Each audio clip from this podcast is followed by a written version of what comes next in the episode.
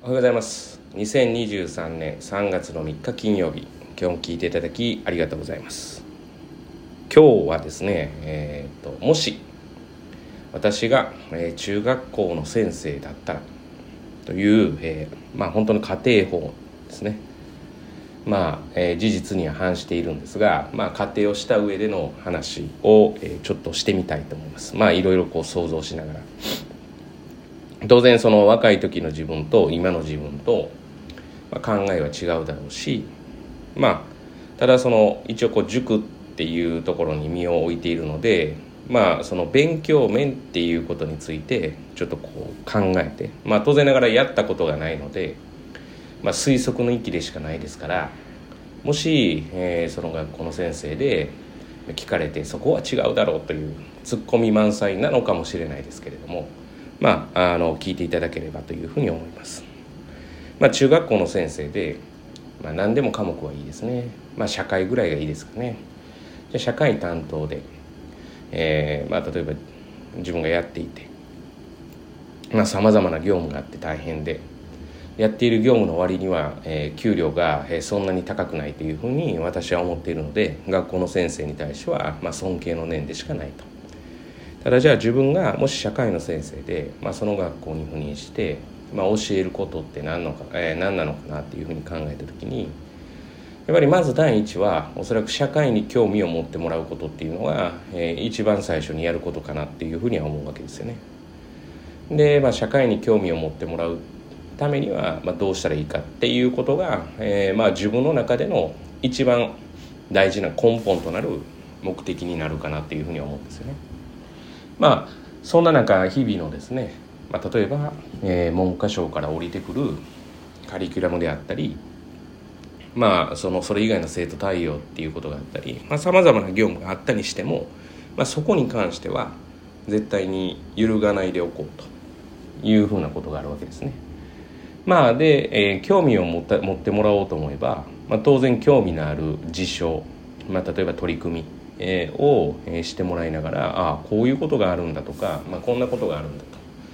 で私一人当然万能ではありませんから、まあ、なかなかそのきっかけが与え与えられないというかまあなかなか与えきれないところはたくさんあるんじゃないかなというふうに思います、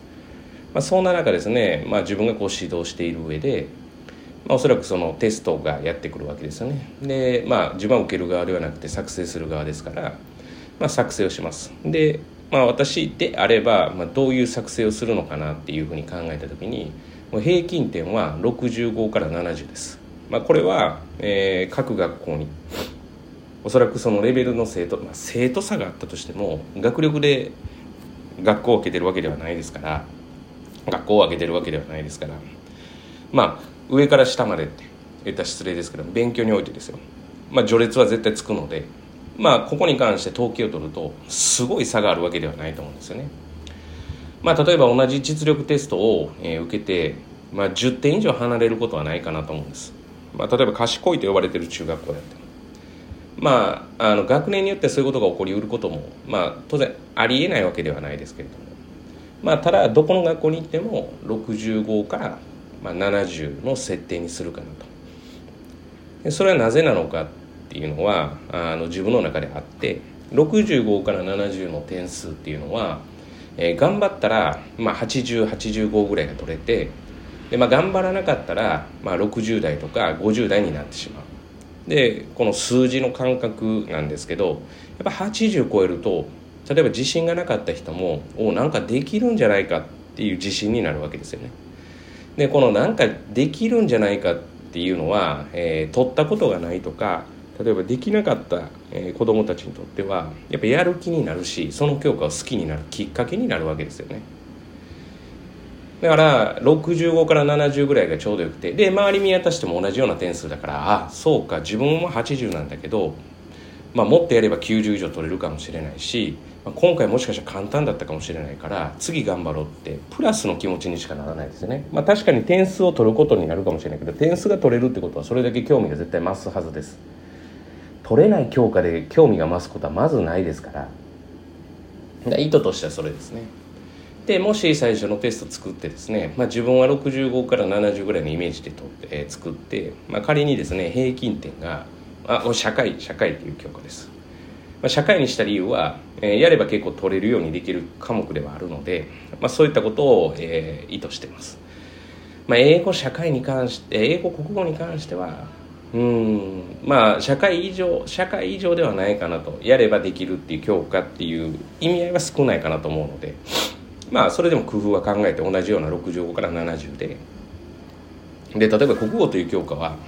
まばらに広がる教科ではないので格差が広がる教科ではなくてどちらかというとギュッと分布図でいうと集まる教科なんですよね、まあ、入試問題にしてもそうだで英語とかは結構差が開く教科なのでだから平均点が例えば50点であってもあの、まあ、兵庫県の入試問題だったら高い位置にいる人結構多いしだから逆に言えば低い位置にいる人たちも多いっていう教科ですから国語はそれが起こりにくいんですよね。ただまあ学校の定期テストの国語じゃあどういうことを意図するかってまあこれもしかしたら次とかで仮定してやってもいいかもしれないですね、まあ、社会はやっぱ興味を持ってもらう。点数取れるとじゃあ次その裏側が気になったりとかするでしょうから。でちょっと話戻してまあ、例えば65から設定したけど、まあ、仮に 50, 50点台の平均点とぐらいのテストだったと自分が作って、まあ、自分が生徒を指導してるわけですよね、まあ、指導していって、まあ、平均点が50点だったっていうふうになった場合にもう絶望でしかないんですよねまず。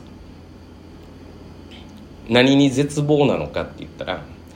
えー、要は自分の把握自分が子供たちを把握していないっていうことに絶望するわけですよね。なるほどと65ぐらいを目安に作って、まあ、頑張ればでできるテストにしておいて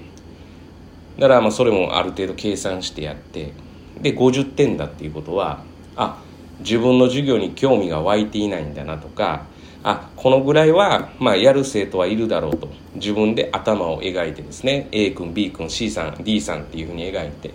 まあ、このぐらいになるだろうと思って作ったテストがその予想通りになっていないということはまあ例えば今私のイメージは赴任してきて初めてのテストっていう感じでイメージはしてましたけれども全くもって把握しきれてないと。これはいよいよ私の教師人生っていうことで言うと非常にまずいなっていうふうに思うかなっていうところなんですね。把握しきれていないっていうところがまずくて。私はその先生という仕事がまあ私今のこの立場でもそうです。塾としての立場でもそうですけど生徒を見てしっかりと把握するっていうのがまず第一の仕事だと思ってます。目標は生徒は成績を上げるとか興味を持ってもらうとかあったとしてもそれをしようと思った現状把握は絶対いりますからその現状把握がずれていることにもう自分のプロとしての、えーまあ、感覚であったりとかプロとしての思考にあもう完全に何かって言ったら、えー、失敗というか、まあ、ダメだっていう失格ですねっていう感覚なんですね。そうかで次にやるのは問題を簡単に微妙にするかそれともやっぱりやる気の方を上げていくのかっていうことを考えます。でやる気の方を上げることが難しかったらおそらく問題を簡単にすると思います。はい、やっぱり取れるというこの数字のマジック大きいのでなぜかというと私の目標はやる気になってもらうからです。だからあのそれ以上がしたければ例えばそのことに対してのアプローチもするし、まあ、100点取れるからつまらないというふうに言うんだったらそれなりのアプローチもするしでも、まあ、全員っていうのは難しくてやればできるテストにしたいのでそこは崩さずにやればできる問題を多少増やすっていうような感じですよね。まあ単純問題ですよね。それじゃ思考力つかないんじゃないかっていうけど、まあ、知識なかったら思考力もつかないですから。だからまあ定期テストがまあ最近行われてきて私がもし作るんだったらどうするのかなっていうふうに考えた時に今みたいな感じだなっていう、まあ、ただそれをすいません今日は聞いていただいたみたいな感じです。だから、まあ、塾でもそうです、まあ、ただ塾となるとちょっとあの形が変わるので。でもまずはやっぱりやる気になってもらうこと。やる気になってもらうことを取捨選択して選んでやらないといけない。じゃあ自分が100%できてるかって言ったらそれは思っていなくて。あ自分の感情に流されてしまうことだって私も人間ですからありますから。でも常にやっぱ成績を上げたい、まあ、上げて喜んでほしいっていう気持ちは持っている。で自分が本当に学校の先生だったら興味を持ってこの教科好きだわって言ってもらった瞬間がよしっていう瞬間なんだろうなと、まあ、その一つの手段っていうのが、まあ、定期テスト。で、まあ、定期テストって、まあ、手段って言いつつも結構大きいんでやっぱ数字で出てくるので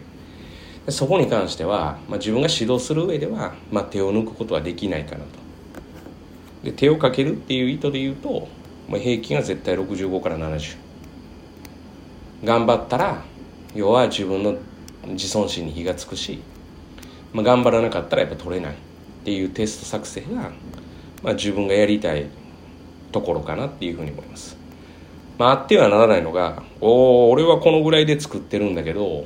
全然お前ら取れないじゃないかってもう何もかも見失ってますよねまあ意図はそれぞれだと思うんですよね例えばどこの私立の高校を受けるにしても社会があるところであればやっぱり67割は取れるようなテストを作ろうって言ってそれを宣言はします。だから私は定期テストの時に必ずそれを宣言すると思いますね。だから頑張ったら8085が取れるよと。だから一生懸命頑張りなさいでそれに見合ったやっぱテスト。で現状把握。でおそらくそれを付き合っていくうちに、えー、自分の感覚と子供たちを見、えー、自分の子供たちを見ている感覚と実際の点数が合致していくっていうのが私の中では OK じゃあその次何をしようっていう話なのかなっていうふうに思っています。本日はかなり長くなりましたが、えー、ここまで聞いていただきありがとうございました。本日は以上です。今日一日がですね皆様にとっていい一日となることを願いまして聞いていただきありがとうございました。ではまた。